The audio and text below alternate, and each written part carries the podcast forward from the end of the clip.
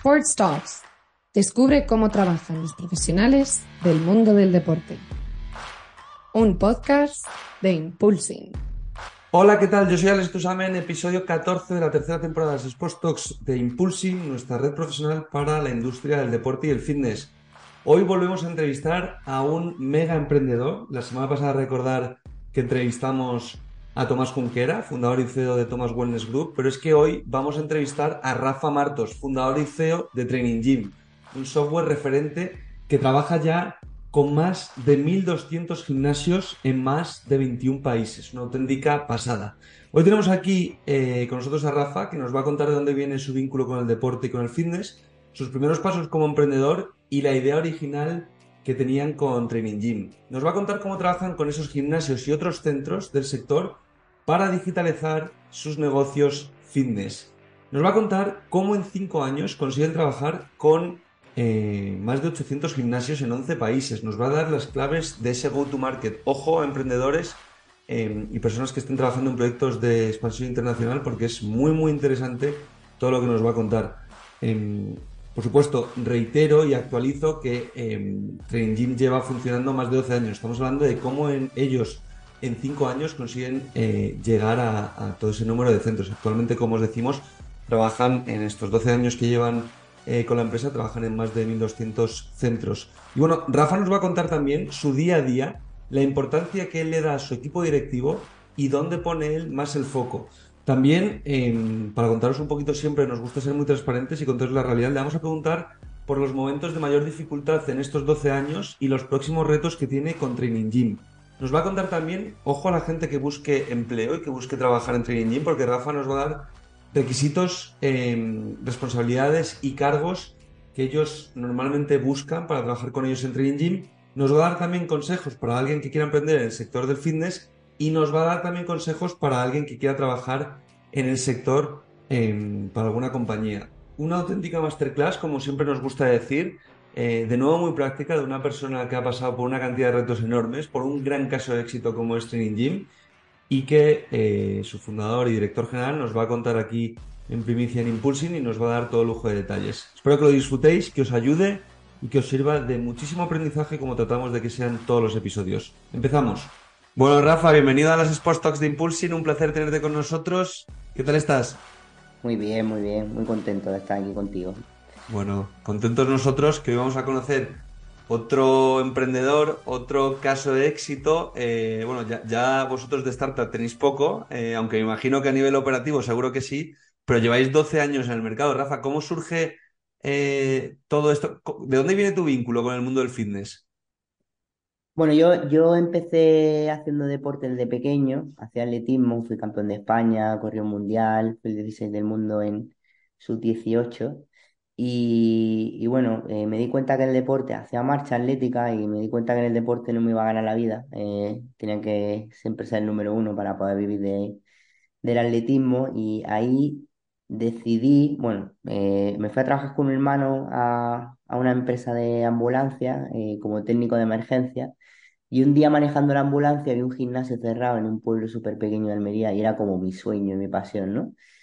Y, convencí a familiares y amigos a que me dejaran pasta para poder alquilar el, gimnasio. Lo empecé a operar con 19 años y fruto de la operación del día a día del gimnasio eh, y del fracaso de que en el gimnasio no me fue muy bien, eh, decidí hacer otra empresa que, que fuese tecnología, que fuese acercar al cliente al hábito de entrenar, al hábito de, tener resultados y, lanzamos Training.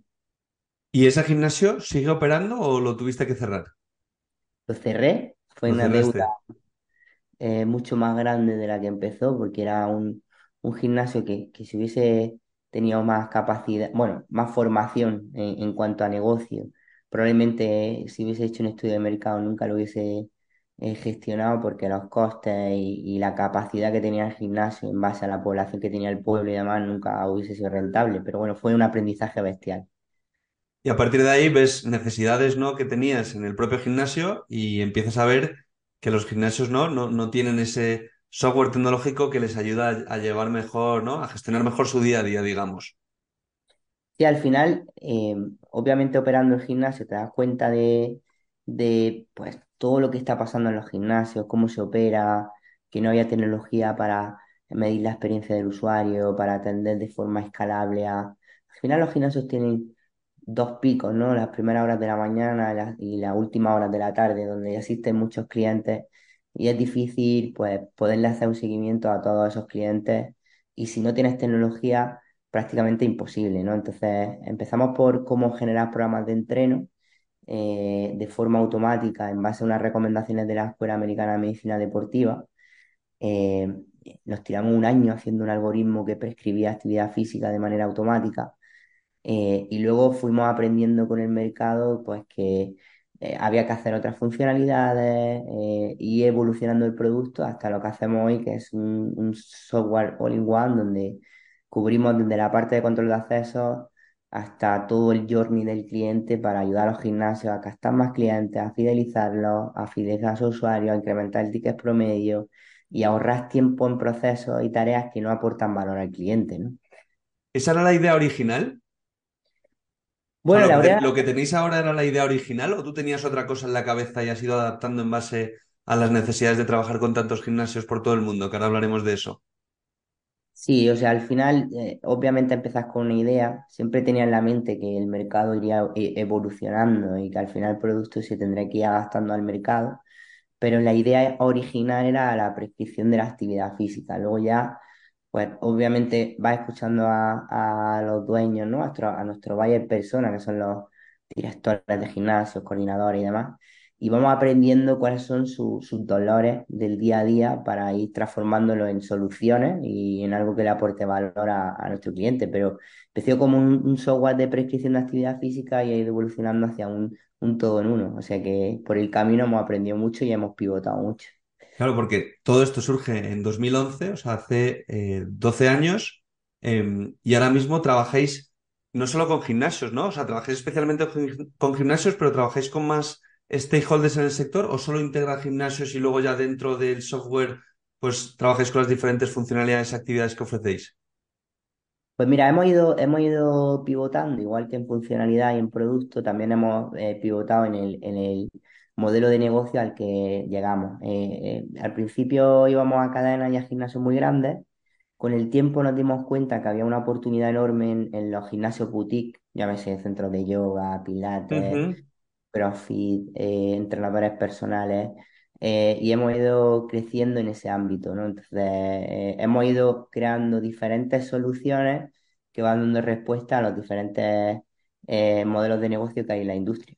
Mm. O sea, el software está adaptado tanto para un gimnasio como para un centro de pilates o yoga. Dependiendo si es uno u otro, tiene unas funcionalidades u otras. Va por categorías.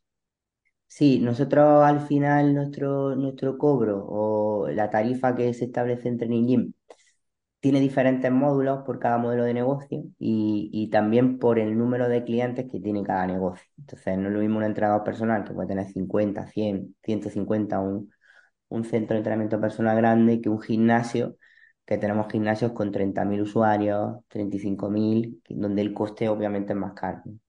Total. Y em, vi, cotillando un poco, que en cinco años conseguisteis eh, 800 gimnasios en 11 países, en cinco años. Eso, ¿cómo se hace ese go-to-market? Co- ¿Cómo, eliges esos? O sea, porque me imagino no serían solo de España, más. O sea, es decir, empiezas aquí, ¿no? Porque vosotros, eh, vuestros headquarters están en Almería, ¿no? Que tú, me imagino que tú eres de allí. Soy de Granada, pero, pero todo confluyó en Almería. Eh, mi, cofundador y que es CTO todavía de la compañía estaba en Almería, nos juntamos aquí, aquí inició todo el proyecto. Qué bueno. Y el go-to-market fue, fíjate, los cuatro, tres, tres, cuatro primeros años yo conducía una ambulancia y mi, y mi, y mi socio eh, trabajaba en otra empresa y, y estábamos trabajando, como nosotros decimos, media jornada, que son 12 horas, eh, a full por, por generar la compañía y, y validar, pero eh, el producto entró en un momento donde tenía mucha, mucha atracción. eh, fuimos muy, muy, muy, el go-to-market fue, fue muy bueno porque decidimos montar eventos físicos por toda España rápidamente, eh, con toda la visibilidad que tuvo nuestra web hubo interés por parte de Latinoamérica y, hubo un viaje a Argentina que fue un detonante increíble, donde hicimos un acuerdo con, Les Mills eh, de varios países de Latinoamérica y todas las agencias de Colombia, Chile, Perú, Brasil, México vendían nuestro producto en cada país y tenían ya un, mercado grande, porque Les Mills en Colombia ya tenía cientos de gimnasios, en México miles, en, en Brasil tenían muchísimos muchísimos clientes y, y, y, y eso, eso disparó las ventas del del producto. Partners locales, ¿no? Y luego Les Mills me imagino que se quedaría una parte de comisión de todo eso, ¿no? Sí, sí, el modelo es revenue share, entonces de nuestra cuota de SaaS era, era una parte para las agencias que conseguían eh, cerrar los negocios. sí. Es que es tremendo, ¿eh? Nosotros, por ejemplo, que si todo va bien el año que viene y queremos iniciar esa fase de escalabilidad, eh, e ir llegando, ¿no? a, a diferentes mercados, también Latinoamérica. Eh, no eres el primero que me lo ha dicho, toda la parte de revenue share y a, a modo de comisión, o sea, de cara a abrir nuevos mercados. Tengo también otros compañeros en otras startups y demás que dicen email marketing, contratar comerciales, nada, nada, que, que lo que mejor también ha funcionado, por ejemplo, en otros países como por ejemplo México, es esa parte de, de un partner local que ya tiene las relaciones y que al fin y al cabo es complementario, tú no eres su competencia y te ayuda directamente a, entrar en ese mercado. Y, me imagino que, en vuestro caso, ¿no? Pues como dices tú, fuese detonante de que hubiese un partner confiando en vosotros y vendiendo vuestro producto allí con gimnasios, ¿no? Que eran ya, que trabajaban con ellos. Claro, al final, para una empresa que entra en un mercado difícil eh, tener credibilidad, confianza, ¿no? Entonces, aliarnos con ellos que ya tienen ese mercado, los clientes les conocen y demás, fue un paso, fue un paso relevante. También te digo que depende de la etapa de la compañía, ¿no? Al final, nosotros utilizamos mucho la, la metodología de producto mínimo viable, intentar validar hipótesis antes de invertir mucho dinero, ¿no? Eh, cuando cuando estás arrancando, eh, apalancarte en, en, en partners para validar mercado, validar hipótesis, tiene mucho menos coste que hacerlo tú a, a, a pulmón, ¿no? Entonces, en una primera, eh, en una primera eh, idea de validación lo hicimos así, luego recompramos todas las agencias porque es verdad que donde llega un punto donde, pues ni para la agencia de negocio un revenue share que le dábamos porque es muy a largo plazo. eh. Tiene que haber mucho volumen, claro. Claro, y para nosotros tampoco era fácil en una empresa que va tan rápido tenerlos a todos conectados, eh, que hagan la inversión suficiente para crecer al, al volumen que nosotros queríamos. Entonces, bueno, fue una etapa de validación, nos permitió validar mercados y luego eh, ya lo escalamos con, con más pulmón desde la compañía. Claro, y ahora mismo, corrígeme si me equivoco, pero eso, trabajáis con 1.200 gimnasios en 21 países, ¿no? ¿Y sois un equipo de cuántas personas? Ahora mismo seremos unos 65 aproximadamente Eh, estamos en 25 países ya, porque como esto baila rápido, eh, y sí, más o menos estamos con unos 1.200 y algo gimnasios trabajando. Más que gimnasios, llamamos modelos de Centros. negocio, sí, y, y al final pues ahí engloba un poco todo. eh, y luego también una de las cosas más relevantes que nosotros trabajamos por por métrica de OKR, ¿no? Y nuestro indicador clave de la compañía, como el que alinea a toda la empresa, es cuántas personas activas, ¿no? O cuánto ayudamos a que los gimnasios y modelos de negocio ayuden a que la sociedad sea más activa. Y, y tenemos 25 millones de usuarios finales, donde eh, un millón de personas entrenan con nuestra aplicación cada día y, y eso para nosotros es como el, la satisfacción más grande, ¿no? Que nuestro Un propósito millón como al día. es ayudar, ayudar a que la gente sea más activa, ¿no? Un millón al día. O sea, la tecnología que tenéis que tener para tener ese soporte también en la plataforma y que no explote, ¿no? Que muchas veces la gente no es consciente de que cuando hay un millón de personas haciendo clic en un botón, la tecnología detrás tiene que ser buena, ¿no? Sí, ahí pues otro aprendizaje más, ¿no? Desde estar en una empresa que, que, que no podíamos, o sea, no podemos ni siquiera escalar el, el sistema que hace que, que el servidor no se caiga, que, que bueno, a, a tener en- un despliegue en Azure donde por código fuente somos capaces de levantar 100 máquinas y, y hacer que, que en, un milisegundo eh, podamos pasar nuestro ancho de banda de 100.000 peticiones a 10 millones de peticiones. Y eso forma parte del viaje y, del equipo, ¿no? Que yo siempre digo que la clave del emprendimiento es rodearte de personas mejores que tú y que al final hagan que esto sea posible. Y mencionabas que estáis en 25 países. Eh, en esos 25 países, ¿te refieres con clientes o también personal? ¿O personal tenéis también fuera de España? Me imagino también tendréis personal en Latinoamérica, pero un poco cómo es esa estructura. 25 países son clientes. Clientes. Clientes de 25 países. Eh, personal, tenemos, tenemos, la verdad es que tenemos gente de, de muchos países, muchas nacionalidades, pero principalmente tenemos gente en México, gente en Colombia, eh, y luego brasileños que viven en España, eh, portugueses que viven en España, eh, americanos que viven en España, o sea, tenemos un poco de todo y, varias nacionalidades, entonces, bueno, pues eso fomenta mucho que también en el equipo haya, ha- haya diferentes nacionalidades, diferentes costumbres y sea eh, muy, muy enriquecedor, ¿no? Para los empleados tener compañeros de tantos países.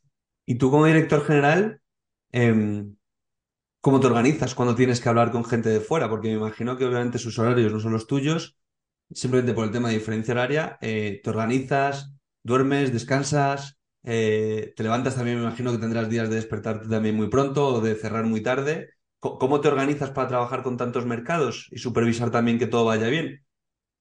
Pues no me organizo, o sea, lo que intento es no organizarme para, para poder atender todo lo que va demandando la compañía. Es cierto que como emprendedor se crea un vacío en la vida personal y, y decides apostar por la vida profesional, eh, eso tiene, tiene un, desgaste y un coste, pero ahora mismo pues eh, me hace feliz lo que hago, disfruto cada día de, de mi trabajo y del aprendizaje que lleva a hacerlo y renuncio a, muchas cosas que, que, bueno, que en, otros momentos de la vida pues intentaré cubrir.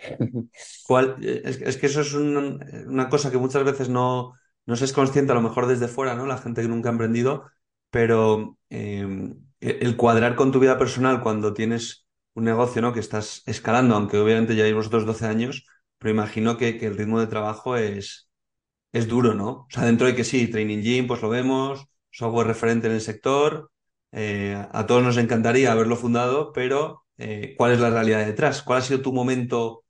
más difícil en estos 12 años? Porque imagino habrás tenido más de uno. Tenido muchísimos momentos, ¿no? Yo creo que la, la, la clave de la compañía o de las compañías que se empiezan, ¿no? Dicen que el 95% de las startups no, no consiguen pasar de los dos, tres años, ¿no? La clave es la, financiación y es, la tesorería, la caja y, el poder seguir y continuar con el proyecto. Y hemos tenido muchísimas dificultades y muchos momentos críticos te podría decir que más de 20 o 30 donde, donde no teníamos dinero para pagar las, las, nóminas. Pero siempre hemos sido capaces de, de rodearnos de gente que nos ha ayudado, eh, de inversores, buscar financiación en, organismos públicos, eh, buscar personas que, que, bueno, que se han adaptado, ¿no? a las posibilidades que teníamos de, de poner una nómina razonable para nuestra compañía. En fin, yo creo que ha sido un cúmulo de cosas que, que nos han permitido sobrevivir.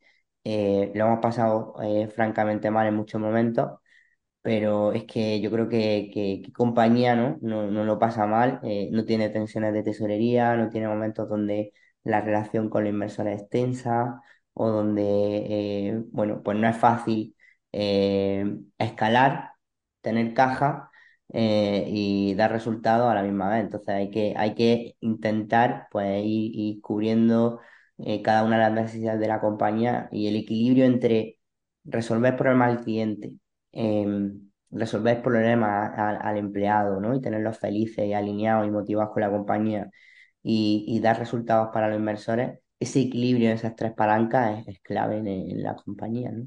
Yo te sigo mucho en LinkedIn, espero que en un futuro pueda decir de que te sigo mucho en Impulsing, eh, pero em, yo, yo veo en tus posts que destacas mucho tu equipo directivo, que para ti es uno de, de tus grandes pilares, ¿no? En Training el tener un equipo de managers, ¿no? Que al fin y al cabo el otro día había además que le regalaste un libro, ¿no?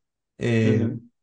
Pero cuéntame un poquito eso, eh, porque yo creo que es muy interesante desde el punto de vista de un director general, que nos escuchan muchos eh, emprendedores y gente que quiere trabajar en el sector no solo consiguiendo empleos, que por cierto en Impulsing re- os recuerdo que podéis encontrar más de uno, pero sobre todo em, gente que quiere emprender, ¿no? Hoy, en día en España creo que está habiendo desde hace ya varios años una corriente fuerte de, emprendimiento.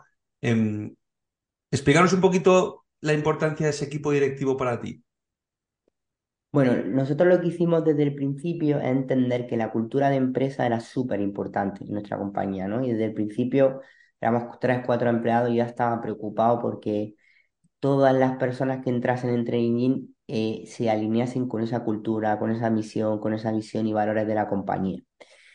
Eh, entonces, desde el principio intenté em, eh, fomentar y trabajar en la cultura de la compañía. Una vez que iba entrando la gente, tenía que estar alineada con esa cultura de la compañía, ¿no? Y para nosotros ser buena persona es la, parte más, más importante. creo que las compañías una de sus claves es rodearse de gente muy buena y, con mucha capacidad de aprendizaje y, de resiliencia, ¿no? Entonces, eh, eh, cuando la empresa va, escalando, es fundamental que, que tengas puestos directivos que estén alineados con esa visión, con esos valores y con eso que nosotros definimos como cultura de empresa. y al final, todo eso encaja desde el proceso de selección, ¿no? Desde cómo hacemos la entrevista y qué buscamos en los perfiles, si están alineados con nuestros valores o no, hasta cómo se hace el onboarding, cómo nos comunicamos entre nosotras, entre nosotros, cómo son las reglas que hacen que todos los compañeros se sientan cómodos, cómo, cómo participamos todos en tener un impacto en la sociedad. Eh, en definitiva, eh, tener a manager eh, potente está muy relacionado con cómo has definido las bases de tu, de, tu compañía, ¿no? Entonces hay que partir de cero, construyendo eh, qué es lo que tú quieras y, qué es lo que todo el mundo necesitas que, que, tenga en su ADN, ¿no? Y a partir de ahí todo fluye, pero, pero es verdad que, que para mí los managers son, son claves porque son los que hacen que el equipo crezca, que la visión se alinee con, con la operación que, tengamos eh, métricas de éxito, que podamos eh, crecer, que podamos tener equipo motivado, comprometido y estamos continuamente pues haciendo herramientas, eh, utilizando herramientas que nos permiten medir el índice de felicidad del trabajador en cada área de la compañía, cuánto de satisfechos están, dónde podemos identificar puntos de mejora, qué programa de formación hacemos, cómo de alineados están con los valores. Hacemos mil cosas eh, eh, respecto a recursos humanos y a personas para que sentir que no solo están trabajando en training, sino que estamos preocupados que les vaya bien su vida, porque si les va bien su vida, eh, eso va a tener un impacto en nuestra compañía. Y hablabas de métricas clave, por ejemplo, em, yo me quedo un poco con, con vuestro go-to-market, ¿no? Del principio que hablábamos de, de cómo escalar el negocio. Em, ¿cómo sabes a qué país ir? ¿O vosotros con ese acuerdo que hicisteis con Les fue un poco a donde ellos os llevaban? ¿O cómo eliges, por ejemplo, ir, mencionabas México, Colombia, ¿cómo eliges ir a un país o a otro? Bueno, una de las claves era eh, cuántas visitas teníamos en nuestra web por países. Y otra de las claves era, oye, no tenemos pasta para estos mercados donde podamos encontrar un partner que nos ayude a validar hipótesis. Eh, y, otra de las variables más relevantes, yo no puedo, o sea, en un SaaS hay, hay un coste de personal asociado a la entrega del servicio, que es el equipo de onboarding, el equipo que forma a los empleados de ese gimnasio, la resolución de tickets e incidencias cuando hay un problema, el proceso de ventas con un comercial. Entonces, el, idioma español nos permitía entrar en el mercado de Latinoamérica sin, sin, un problema de, inversión en, personas que tengan diferentes idiomas, ¿no? Entonces, eh, lo primero fue, en base a las necesidades, los recursos que teníamos como compañía, dónde podíamos ir, y luego, pues, ¿dónde encontrábamos un partner que no nos implicase a nosotros hacer la inversión total de validar ese mercado? Eh, y luego, pues, eh, ir validando, ¿no? O sea, no hay una receta mágica, tamaño de mercado, entendés con informes de mercado cuántos gimnasios hay, eh, si el target es suficiente, si, si tienen esos problemas que nosotros resolvemos con, nuestro, con nuestra solución es un análisis un poco más de profundidad, pero al final es tamaño de mercado y, alianzas estratégicas que te permiten validar hipótesis, pero no hay una receta mágica. Bueno, luego es salir ahí fuera y empezar a coger el teléfono, a llamar, a enseñar el software y a ver si esto tiene sentido o no, que al final es, es prueba y error, ¿no? Y sobre todo adaptarte, como bien dices, eh, muy rápido. Y oye, em, un consejo que tú le darías a alguien que quiere emprender que antes de crear productos, soluciones, validen. Que, que, no se dediquen a, crear, a encerrarse en la cueva y crear soluciones mega complejas que ellos piensan que solucionan la vida de los clientes, sino que creen prototipos, crean, que creen encuestas, que validen antes de, antes de salir al mercado y que no tengan miedo a salir al mercado con productos mínimos viables para iterarlo, mejorarlo y escuchar al cliente, ¿no? O sea, yo creo que la clave está en pegarse la hostia lo más rápido posible. Porque cuando te tiras cuando mucho aprendes, ¿eh? cuando te tiras mucho tiempo eh, desarrollando algo que luego no tiene impacto, eh, eh, pues tu empresa está fuera de mercado. Entonces hay que, hay que validar lo antes posible. ¿Qué requisitos tienen que tener las personas que quieran trabajar con vosotros en el equipo de Training Gym? ¿Qué puestos normalmente ofrecéis? Vemos también que Mila los ha publicado alguna vez también en Impulse, puestos de desarrollo de negocio. Por ejemplo, creo publicó uno de, de, de Sales Representative en Colombia hace poco, en Medellín.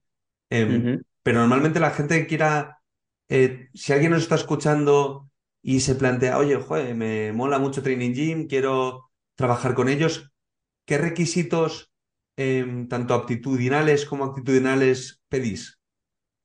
Pues mira, lo primero, lo primero es buena gente. Eso es lo, lo más importante para nosotros. Lo segundo es eh, obviamente depende del puesto, ¿no? Va a depender mucho de, de qué necesitamos, pero si, eh, por ejemplo, hablamos de, de un ingeniero, pues eh, nosotros tenemos lenguajes de programación muy específicos, ¿no? Pues unos son .NET, otros son en front Angular o en móviles, pues Swift o, o, Kotlin, que son los lenguajes que utilizamos, pero si nos vamos más al área deportiva, para nosotros es súper relevante que hayan vivido el dolor que nosotros resolvemos. Es decir, si tú eres director de un gimnasio, has tenido problemas de eh, captación de clientes, has tenido problemas para eh, intentar hacer que el cliente dure más tiempo en tu gimnasio, ¿no? Y resolver sus problemas.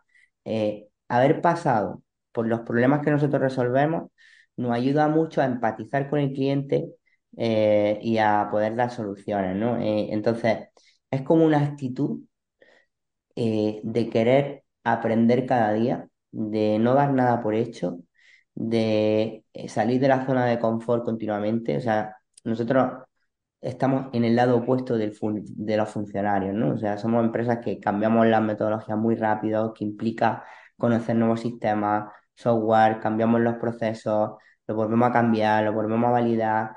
Eh, implica ser muy dinámico y, y- implica asumir que el cambio forma parte del viaje y que vamos a estar continuamente cambiando y aprendiendo. Entonces, una persona que le guste el cambio, que le guste el aprender, que le guste el formar parte de las decisiones de la compañía, el asumir riesgos eh, para hacer cosas que tengan impacto, esas son las personas que nosotros buscamos.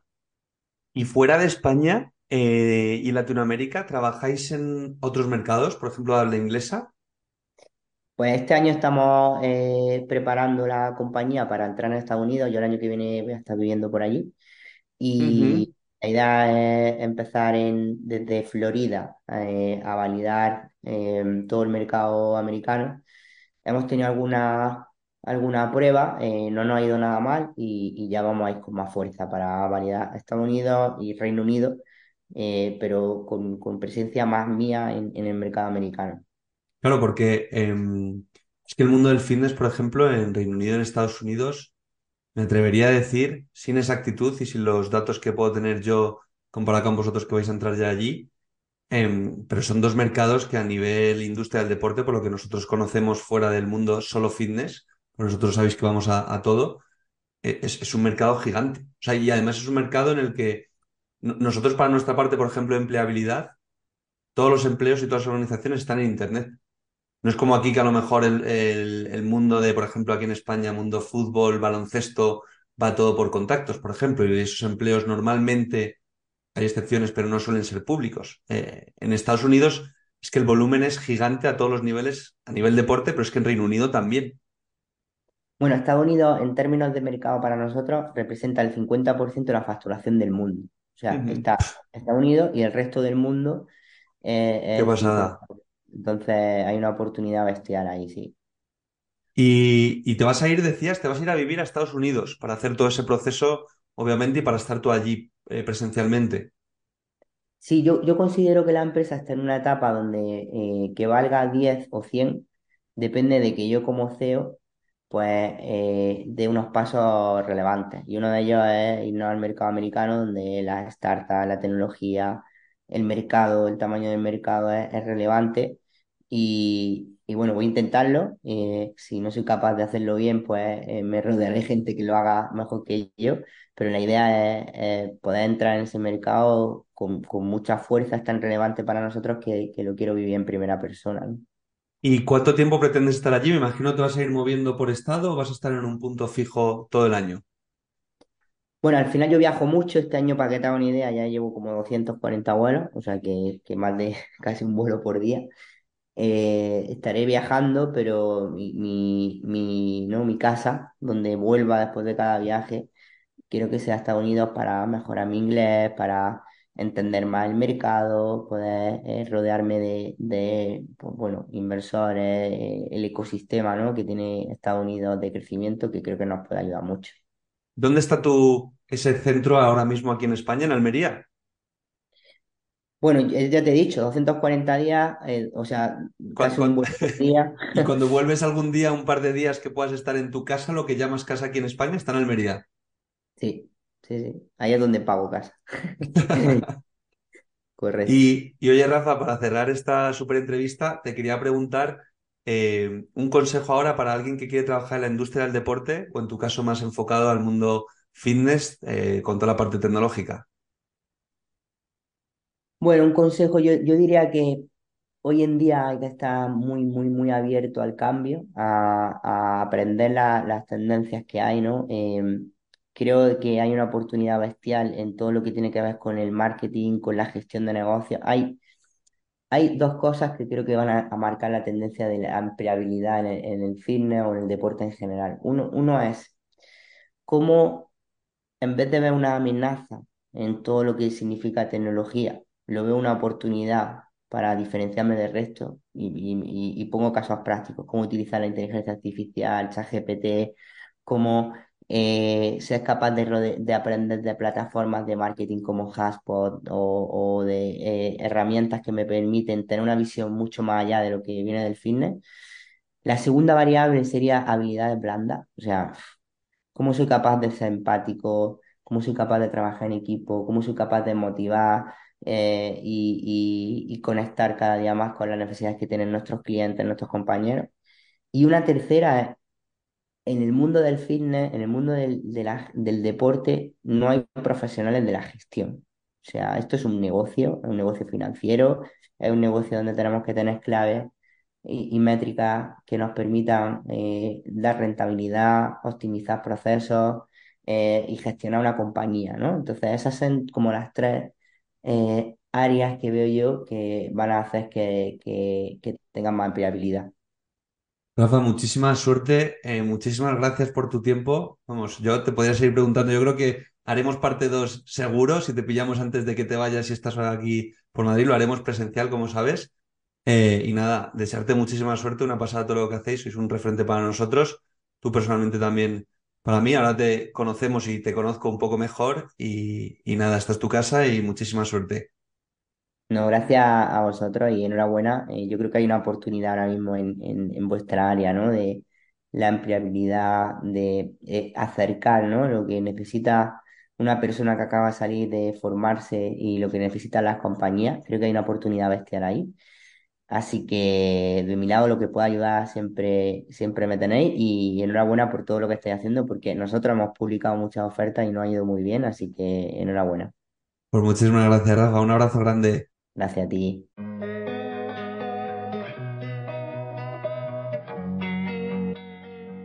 Amplía tus conocimientos de la industria del deporte a través de las entrevistas de nuestro podcast Sports Talks.